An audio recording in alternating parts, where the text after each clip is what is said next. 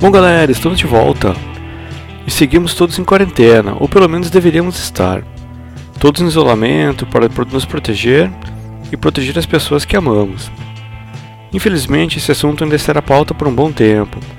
No Brasil, já passamos das 110 mil mortes, sem falar, é claro, na flagrante subnotificação. Este número devia ser muito maior, e certamente muitas delas poderiam ser evitadas. Estamos sem ministro da Saúde, apenas com um militar interino que não tem a menor noção da área, seguindo medidas, editando protocolos, sem comprovação científica, apenas pelo viés ideológico, ignorando completamente os dados.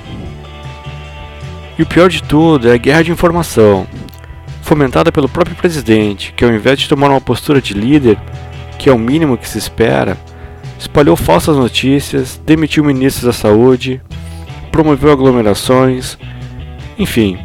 Acredito que se houvesse um comportamento compatível com o cargo, já estaremos voltando ao normal, com uma taxa de mortalidade muito menor e sem essa guerra entre crença e ciência.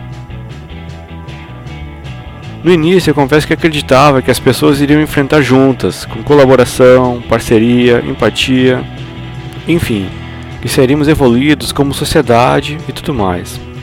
Porém, com o passar dos dias, presenciamos cada acontecimento que, francamente, hoje eu acredito que a pandemia foi apenas um potencializador. Ou seja, se a pessoa era egoísta, negacionista e esse tipo de coisa, se tornou ainda pior. Em contrapartida, as pessoas que geram empáticas, solidárias, se tornaram pessoas ainda melhores. O que temos pela frente ainda é um caminho muito longo, até que a situação melhore um pouco, com a vacinação em massa da população. Teremos que enfrentar ainda a questão da educação, com a volta ou não às aulas presenciais, e como isso irá acontecer.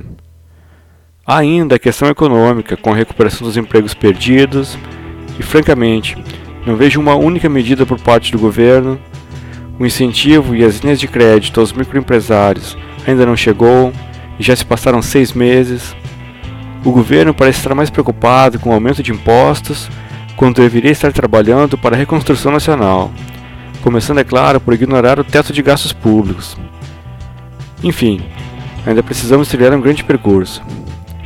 Para amenizar e tentar acalmar um pouco, vamos de som com Neil Young e o Pink Floyd.